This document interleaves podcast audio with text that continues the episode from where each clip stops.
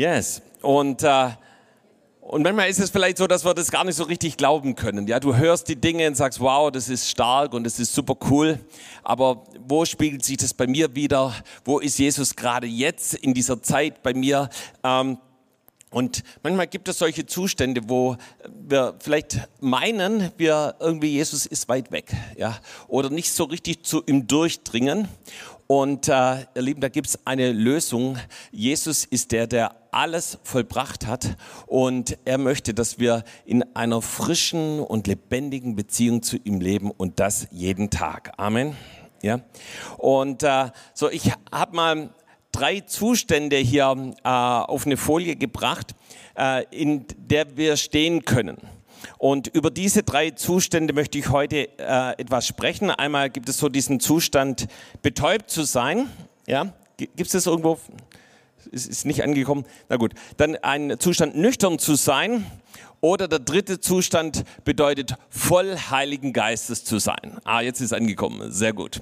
Ähm, ja, und wir starten also hier mit dem ersten Teil, betäubt zu sein. Und äh, dann gehen wir den Schritt weiter in den Zustand nüchtern und dann kommt das Beste voll Heiligen Geistes. Sagen wir zu deinem Nachbarn, voll Heiligen Geistes.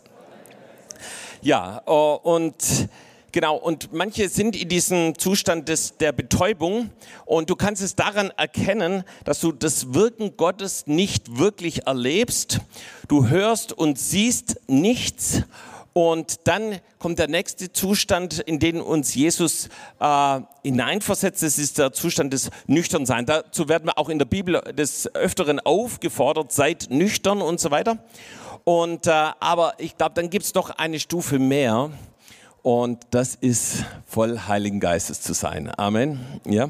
Und ich glaube, das ist der Maßstab, das ist eigentlich auch der Wunsch Gottes, den er für jeden von uns hat. Gefüllt zu sein mit dem lebendigen Gott. Also wir starten mit einem Vers, der steht in Römer 11, Vers 8. Vielleicht hat es der eine oder andere eben jetzt gerade hier auch schon auf der Folie gesehen. Und äh, als ich diese Woche die Bibel gelesen habe, dann, dann bin ich auf einmal an diesem Vers irgendwie wie stehen geblieben und ich habe gedacht, ey, da will der Herr da was sagen, ja? Und da heißt es, wie geschrieben steht, Gott hat ihnen einen Geist der Betäubung gegeben, Augen, um nicht zu sehen und Ohren, um nicht zu hören, bis zum heutigen Tag. Ja? So, wenn du das ganze Kapitel liest, geht es in diesem Kapitel ähm, eigentlich um Israel und das ist eben auch ein Wort, wie Paulus eben Israel zur damaligen Zeit gesehen hat. Aber ich denke, das können wir auch auf unser Leben übertragen und, äh, und, und äh, Paulus spricht davon, er zitiert hier ein Wort aus äh, Jesaja und sagt, dass eben hier äh, das Volk wie einen Geist von Betäubung hat. Das heißt, da ist wie so eine Glocke um sie rum, wie so etwas, äh, dass sie eben ihr, ihr Umfeld nicht wirklich richtig wahrnehmen können. Sie haben zwar eigentlich alles, sie haben Augen und Ohren, aber mit ihren Augen und Ohren nehmen sie das nicht wahr, was, was Gott tut oder was er zu ihnen sagen möchte. Und Paulus äh, nimmt diesen Vers und äh, äh, greift den heraus und der geht eigentlich auf, auf, auf drei Stellen im Alten Testament zurück. Einmal auf 5. Mose 29, Vers 3. Da ist die Rede, dass eben das Volk Israel kein verständiges Herz hat, ja, äh, äh, kein Auge die sehen oder Ohren die hören oder Jesaja 29 Vers 10, äh, dass eben ein Geist des tiefen Schlafes ausgegossen ist über dem Volk, äh, die eben das prophetische Wort nicht wahrnehmen, verschlossen sind dafür oder eben äh, die Propheten nicht wirklich sehen, was Gott vorhat. Dann nochmal ein Wort aus Jesaja 6, Vers 9 ist, ist in ähnlicher Weise da die Rede. Hört immer fort und versteht nicht, seht immer zu und erkennt nicht. So wird das Volk Gottes da beschrieben. Und hier ähm, geht es eben um diesen Geist von Betäubung in Römer 11, Vers 8. Was, was ist damit gemeint? Was, ähm, äh, das heißt, das Volk das unter so einem Geist von Betäubung ist oder eben einzelne Menschen auch, sie können das nicht wirklich wahrnehmen, was Gott in ihrem Leben tut. Sie fragen sich vielleicht, wo ist Gott? Aber unter diesem Geist von Betäubung sind sie natürlich nicht einfach nur zufällig, sondern da gibt es eben meistens eine Vorgeschichte, dass sich Menschen von Gott abwenden oder dass sie bestimmte Dinge tun, die Gott nicht gefallen. Und dann wird man irgendwann mal, kann man in einen Zustand hineingeraten, wo man das Wirken Gottes nicht mehr wirklich erlebt. Ja, das ist wie so eine, eine Blase, wie so ein Bubble um einen rum und du denkst, wo ist eigentlich der Herr? Ja. Aber ich habe eine gute Botschaft. Der Herr möchte falls, falls du in, unter so etwas bist, möchte heute diese Blase zerplatzen. Amen. Ja, so Jesus ist der Durchbrecher und er möchte dich in eine neue Dimension in der Beziehung zu ihm hineinführen.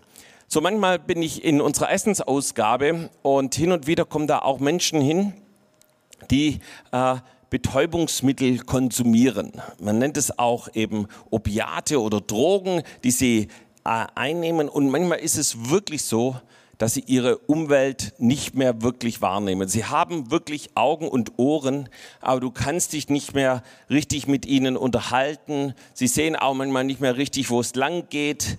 Und, ähm, und die Frage ist dann, was sie machen. Und ich kann mich eben vor vielen Jahren kam mal jemand und äh, der auch sehr stark Drogen konsumiert hat und, und du hast es gesehen, von Woche zu Woche ging es immer weiter bergab mit ihm, auch körperlich.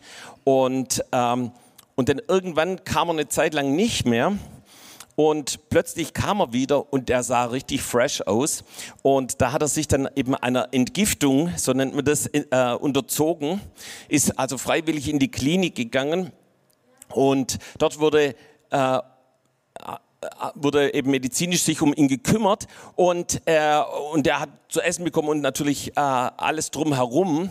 Und, und er war auf einmal, äh, hat er keine Drogen mehr konsumiert. Ja, und er sah dadurch natürlich äh, richtig fit aus. Ähm, und er war eigentlich frei von dieser Betäubung. Ja, das hatte keine Power mehr über ihn. Aber leider war er nicht frei von den Gewohnheiten, sondern ist ziemlich schnell wieder dahin zurückgefallen. Ja. Ähm, so, und so gibt es eben auch Dinge, die uns geistlich betäuben können, sodass wir wie isoliert sind und das nicht wirklich wahrnehmen können, was Gott in unserem Leben tun möchte. Ähm, aber Heinz hat es schon gesagt, dass Jesus für uns am Kreuz gestorben ist. Und ich habe mal ein bisschen genauer nachgeschaut, was bedeutet eigentlich dieses Wort Betäubung im Urtext. Und das hat mich richtig geflasht, was da steht. Ähm, und das bedeutet eigentlich so wie durchstochen zu werden oder eben zerstochen zu werden und der daraus resultierende heftige Schmerz ja, äh, führt bis hin zu einer Betäubung, ja, zu einer Erstarrung, ja, eine Apathie, eine Stumpfheit der Sinne, welche auf heftigen Schmerz folgt. Und da habe ich gedacht, wow, ist das nicht krass, dass da wird eigentlich genau dieser Schmerz beschrieben, den Jesus am Kreuz getragen hat. So als Jesus vor 2000 Jahren am Kreuz gestorben ist, da ist er durchbohrt worden, da ist er zerstochen worden, da wurden die Nägel in seine Hände und Füße geschlagen. Und ich, ich ich bin mir sicher, dass er genau diesen Schmerz, der wo hier steht, dass er bis hin zu einer Betäubung führt, dass Jesus den getragen hat. Und deshalb möchte ich dir sagen, ganz egal wie du Gott gerade wahrnimmst, ob er für dich weit weg ist oder ganz nah, Jesus ist für dich gestorben und er möchte alles äh, über deinem Leben zerbrechen, damit er zu dir ganz persönlich durchbricht, dass er dein Herz erreicht. Und wir werden auch gleich nochmal darauf eingehen, was uns eigentlich unter so eine Glocke bringen kann, was uns so unseren Geist wie betäuben kann. Ja. Aber ich möchte eins sagen, Jesus möchte dir begegnen. Er möchte zu dir durchdringen. Ja. Er möchte dich führen und leiten. Und er möchte dich geistlich weiterführen. So, und der zweite Schritt eben aus einer Betäubung heraus ist eigentlich, dass wir nüchtern werden. Sag mal, nüchtern nüchtern. Ja? So, das steht auch in der Bibel, 1. Petrus 5, Vers 8 und 9. Und das, das steht nicht nur da, sondern es gibt äh, eine Vielzahl von Bibelstellen, wo wir immer wieder äh, aufgefordert werden, seid nüchtern. Und so eben auch hier, 1. Petrus 5, 8 und 9, seid nüchtern und wacht. Denn euer Widersacher, der Teufel, geht umher wie ein brüllender Löwe und sucht, wen er verschlingen kann. Dem widersteht fest im Glauben, in dem Wissen, dass sich die gleichen Leiden erfüllen werden an eurer Bruderschaft, die in der Welt ist. Und eben hier ist die, die klare Aufforderung, nüchtern zu sein, also eben nicht betäubt oder irgendwie sowas, ja, äh, und genauso auch wachsam. Und als ich das gelesen habe, da ist mir sofort David eingefallen. So vielleicht kennst du die Geschichte von David aus dem Alten Testament. Er war Schafhirte, er passte auf die Schafe auf und äh, manchmal kamen eben da auch Löwen. Und äh, stell dir mal vor, David wäre betrunken gewesen, wäre betäubt gewesen, also völlig irgendwie abwesend, ja. Ähm, hey, der Löwe hätte die Schafe geraubt und vielleicht hätte er sogar David selber angreifen können und umbringen können. Aber David war in einem anderen Geist. David war nüchtern und erwachte auf diese Schafe, er passte darauf auf, dass eben der Löwe sie ihn nicht besiegen kann und eben sogar wenn er ein Schaf erwischt hat, ist er dem nachgegangen, bis er es zurückholen konnte. Und er beschreibt es selber in 1 Samuel 17, Vers 34 bis 35. Da heißt es, David aber sprach zu Saul, dein Knecht hütete die Schafe seines Vaters. Wenn nun ein Löwe oder ein Bär kam und ein Schaf von der Herde wegtrug, dann lief ich ihm nach und schlug ihn und entriss es seinem Rachen. Und wenn er sich gegen mich erhob, ergriff ich ihn bei seinem Bart und schlug ihn und tötete ihn. Also David war jemand, der nüchtern war, der entschlossen war, der das nicht zugelassen hat, eben äh, auch wenn ein brüllender Löwe um ihn herum war, es nicht zugelassen hat, dass ihm nur irgendetwas, nicht nur nicht ein einziges Schaf geraubt werden sein, geraubt werden kann. So, wir wollen auch hier mal reinschauen, was bedeutet denn eigentlich nüchtern so im Urtext? Und äh, das heißt einfach nüchtern sein von Wein, ja, oder nicht betrunken, nicht berauscht sein. Und es geht aber noch in eine ganz andere Bedeutung hinein. Das heißt eben auch in der richtigen Verfassung zu sein, um im Tempel anzubeten. Und ich sage dir, Gott möchte, dass du jederzeit in der Verfassung bist, dass du ihn ehren und ihn anbeten kannst dass du deine, deinen Verstand, deine Sinne, dass, dass du sie ausgerichtet hast auf den lebendigen Gott. Und äh, ja, wie kann man jetzt nüchtern werden, wenn man eben vorher eben betäubt ist? Ja, äh, da gibt es hier in der Welt natürlich die Ausnüchterungszellen.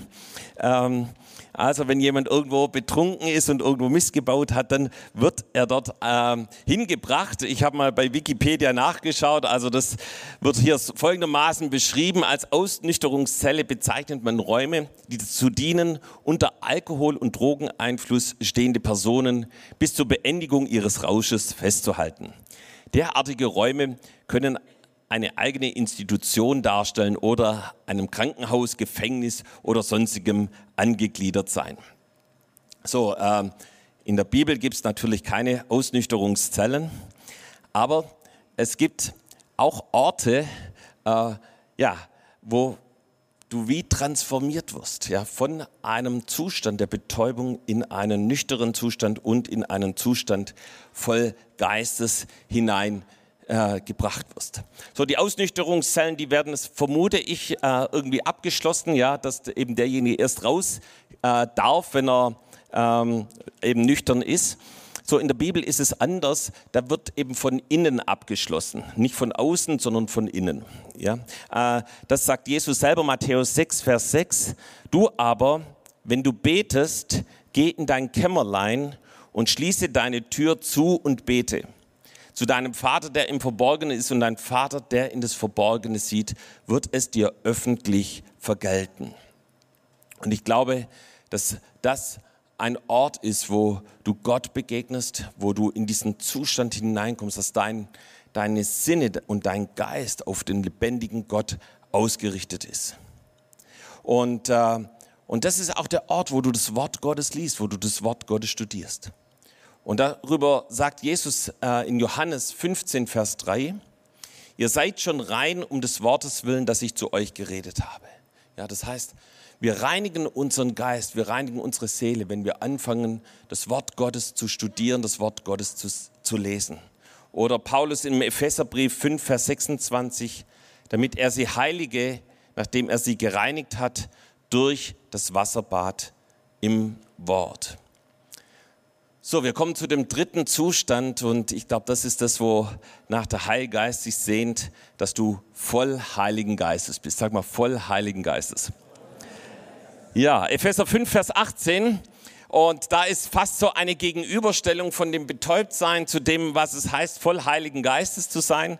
Es heißt dort, und berauscht euch nicht mit Wein, was Ausschweifung ist, sondern werdet voll Geistes.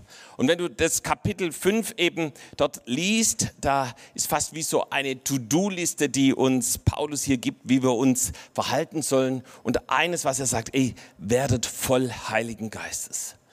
Und die Frage ist, wo passiert das? Wo lesen wir das beispielsweise in der Bibel? Natürlich im Obergemach an Pfingsten.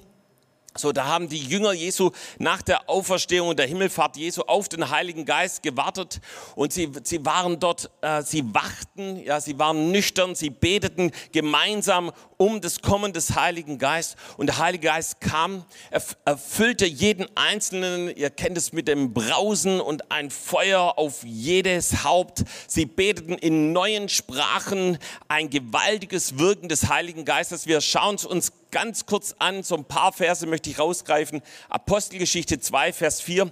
Und da heißt es, und sie wurden alle vom Heiligen Geist erfüllt und fingen an, in anderen Sprachen zu reden, wie der Geist es ihnen gab, auszusprechen. Also alle Jünger, alle, die dort auf den Heiligen Geist waren, waren es wahrscheinlich 120 Personen, darunter auch Petrus natürlich, wurde erfüllt mit dem Heiligen Geist. Interessanterweise war das für die Außenstehenden, die dann dazu kamen, weil das irgendwie so laut war, dass die halbe Stadt oder die ganze Stadt zusammenkam. Ja, lesen wir im Vers 13, andere aber spotteten und sprachen, sie sind voll süßen Weins. Aber sie waren nicht betrunken in dem Sinne, dass sie wirklich Wein getrunken haben, sondern sie waren voll Heiligen Geistes. Der Heilige Geist hat sich äh, ihnen offenbart und er hat sie von Kopf bis Fuß ausgefüllt. Und ich möchte sagen, wenn der Heilgeist kommt und dich ausfüllt, dann bist du ein anderer Mann und eine andere Frau. Ja? Dein Leben verändert sich sofort. Und so auch eben hier. Äh, wir sehen dann, wie Petrus das Wort ergreift und ein paar Dinge klarstellt. Und das sagt er im Vers 15. Denn diese sind nicht berauscht, wie ihr meint. Es ist ja erst die dritte Stunde des Tages. Ja? Äh, und was wir sehen, wie die Erfüllung mit dem Heiligen Geist in Petrus einen Mut und eine Kühnheit freisetzt, das Reich Gottes zu bauen. Da, wo er sich davor mit den anderen eingeschlossen und versteckt hat, gehen sie jetzt in die Öffentlichkeit und predigen das Evangelium, geben Zeugnis von dem, was Jesus getan hat. Und ihr Lieben, das hat, prägt dann die gesamte Apostelgeschichte, das Wirken des Heiligen Geistes in der Gemeinde, im Leben von Einzelnen. Und so gibt es weitere Beispiele, wie zum Beispiel Stephanus. Ja, auch von ihm lesen wir, ähm, dass er voll Heiligen Geistes war. Äh, und äh, er blickte zum Himmel und sah die Herrlichkeit Gottes und Jesus zur Rechten Gottes sitzen. Ja, so war Stephanus erfüllt von der Herrlichkeit Gottes. Genauso auch Paulus, von ihm wird genauso berichtet, Apostelgeschichte 13, Vers 9, Saulus aber, der auch Paulus heißt, voll Heiligen Geistes blickte ihn fest an. Das heißt, die Männer Gottes in der Apostelgeschichte werden immer wieder damit beschrieben, dass sie voll Heiligen Geistes waren. Ja. Und deshalb schreibt es eben auch Paulus an die Epheser. Hey, betrinkt euch nicht, berauscht euch nicht, ja, sondern werdet voll Heiligen Geistes. Ja. Und deshalb kommen wir jetzt eben zu dem, was uns in eine solche Betäubung versetzen kann. Aber zuvor noch ein ganz, ganz kleiner Einschub zum Thema Heiligung. Ja. So, ich habe selber persönlich gemerkt, dass ich an ein paar Punkten in meinem Leben im, zum Thema Heiligung wie, wie stehen geblieben oder anders gesagt nicht, nicht weitergekommen bin. Ich habe mir Veränderungen gewünscht, aber irgendwie bin ich an einem Punkt stehen geblieben. Und manchmal mache ich dann ein Wort Gottes Studium und äh, schaue mir an, was sagt die Bibel ja, zum Thema zum Beispiel Heiligung. Und äh, da nur, nur drei ganz kurze Einschübe. Einmal 1. Thessalonicher 5, Vers 23. Äh, da heißt es, er selbst aber, der Gott des Friedens, heilige euch durch und durch. Ja. durch, weißt du, was durch und durch bedeutet? Das bedeutet durch und durch, ja. Also komplett, ja.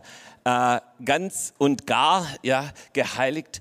Und ich habe gemerkt, okay, das heißt auch in meinem Leben Heiligung durch und durch, ja. Also hier geht es dann weiter, dass das ganze Wesen transformiert wird, Geist, Seele und Leib, ja. Äh, also durch und durch. Aber ich habe mich gefragt, aber wie soll das geschehen? Und in diesem Bibelstudium wurde dann eben beschrieben, durch wen wir geheiligt werden. Einmal durch den Vater, durch den Sohn und dann kamen wir eben auch durch den Heiligen Geist. Ja? Römer 15, Vers 16. Äh, dass ich ein Diener Jesu Christi für den Heiden sein soll, der priesterlich dient am Evangelium Gottes, damit das Opfer der Heiden wohl annehmbar werde, geheiligt durch den Heiligen Geist. Das heißt, hier ist die Rede davon, dass der Heilige Geist uns heiligt. Ja. Und du kannst es in 1. Korinther 6, Vers 11 auch nochmal nachlesen, dass der Heilige Geist der ist, der uns heiligt. Ja. Das heißt, da ist eine Kraft, etwas, was uns der Heilige Geist zur Verfügung stellt, was dir hilft, ein Leben in Heiligung zu führen. Und ich habe gemerkt, okay, es kommt also nicht nur auf meine eigene Anstrengung an, mich zusammenzureißen oder in eigener Kraft zu gehen, sondern ich kann den Heiligen Geist bitten und er führt mich in die Heiligung hinein und er gibt Durchbrüche. Und ihr Lieben, das, ich kann dir sagen, das funktioniert wirklich. Ja. Lass den Heiligen Geist ran und du wirst sehen, wie er dich heiligt. Und ich habe mich gefragt, was, was kann uns jetzt unter so eine Glocke von Betäubung führen? Und vielleicht erkennst du das eine oder das andere wieder. Also zum Beispiel Sorgen oder Ängste oder auch so Überforderungsgefühle, ja, die können dich wie so unter eine Glocke bringen und auf einmal denkst du, boah, wo ist Gott eigentlich? Wo ist Gott eigentlich? Ich habe diese Woche zum Beispiel sowas äh, erlebt und äh, war im Zentrum und wir hatten eine Besprechung und bei dieser Besprechung gab es so ein paar Punkte, wo, wo dann klar war, das sind Aufgaben, die eben ich zu erledigen habe. Und als ich das so gehört habe, da bin ich immer tiefer in meinen Stuhl reingerutscht und emotional habe ich gedacht, oh, wie soll ich das eigentlich hinkriegen? Ja. Und dann habe ich mich daran erinnert, ey, der Heilige Geist ist derjenige, der mich heiligt. Und ich habe gesagt, Heiliger Geist, bitte komm und ich danke dir, dass du mich jetzt erfüllst. Und auf einmal war dieses blöde Gefühl von Überforderung oder Druck oder sonst was auf einmal weg und auf einmal war der Heilige Geist da. Und ihr Lieben, das, das funktioniert wirklich. Ja. Und dann habe ich gemerkt, dass es gar nicht so schwierig war, ja, dass es ganz, ganz easy ging und äh, ja, der Heilgeist geholfen hat. Äh, genauso in unseren Gedanken. Ja, wenn du magst, da kommen blöde Gedanken, lade den Heiligen Geist ein und du wirst sehen, wie äh, du einen Durchbruch erlebt hast. Dann ein weiteres Beispiel, Unvergebenheit. Ja?